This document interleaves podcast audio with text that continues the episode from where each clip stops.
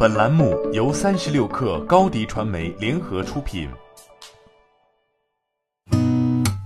八点一刻，听互联网圈的新鲜事儿。今天是二零二零年三月十三号，星期五。您好，我是金盛。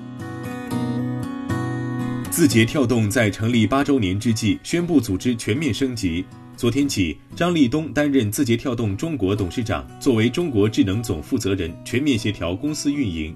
抖音 CEO 张楠将担任字节跳动中国 CEO，作为中国业务总负责人，全面协调公司中国业务的产品运营、市场和内容合作。两人向张一鸣汇报。作为字节跳动 CEO，张一鸣将领导公司全球战略和发展，更专注于长期重大课题的探索和战略思考，包括全球化企业管理研究、企业社会责任以及教育等新业务方向。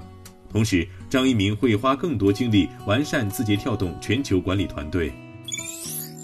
因恶意举报事件，Soul 正站在风口浪尖。据《二十一世纪经济报道》，Soul 运营合伙人李某以及公司员工范某。通过钓鱼方式恶意举报竞争对手 UKI，李某授意范某，如果在 UKI 上找不到违规内容，就用自己注册的账号在他们平台上发布违规内容，然后再截图，导致 UKI 从二零一九年十一月起被下架。日前，So 的员工李某、范某因涉嫌损害商业信誉、商品声誉罪，被上海普陀区人民检察院批准逮捕。根据大多数主流媒体的预测，iOS 十四会在二零二零年六月的 WWDC 大会期间发布。但是，因为 iOS 十四的代码已经被大规模泄露，所以我们可以提前了解到此次更新的部分内容。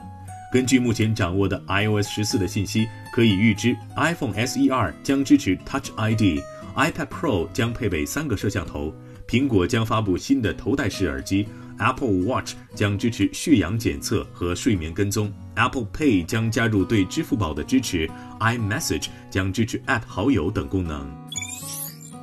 继续来关注疫情的情况，国家卫健委新闻发言人米峰表示，三月十一号零时至二十四时，武汉新增确诊病例八例，已经降至个位数。湖北除武汉以外，所有地市已连续一周无新增确诊病例。湖北以外省份新增确诊病例七例，其中六例为境外输入病例。以上信息提示，总体上，中国本轮疫情流行高峰已经过去，新增发病数在持续下降，疫情总体保持在较低水平。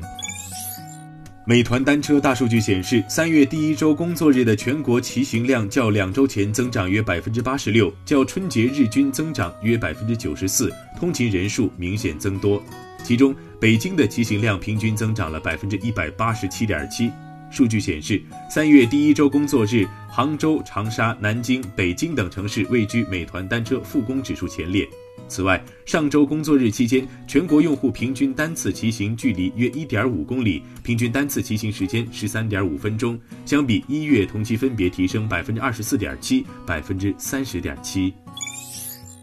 北京时间昨天上午，NBA 犹他爵士队球员鲁迪·戈贝尔被检测出新冠肺炎阳性，随即 NBA 宣布停摆，何时复赛将另行通知。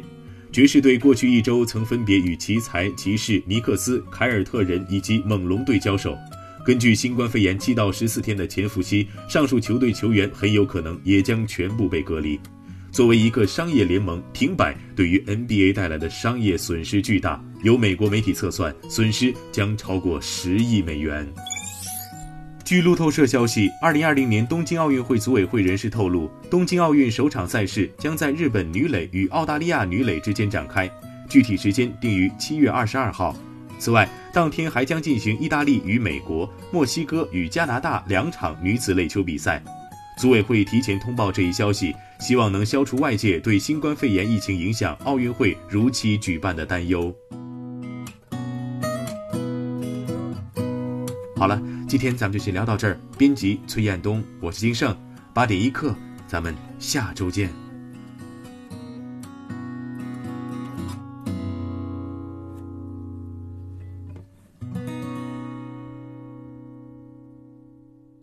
欢迎加入三十六氪官方社群，添加微信 baby 三十六克 b a b y 三六 k r，获取独家商业资讯，听大咖讲风口，聊创业，和上万客友一起交流学习。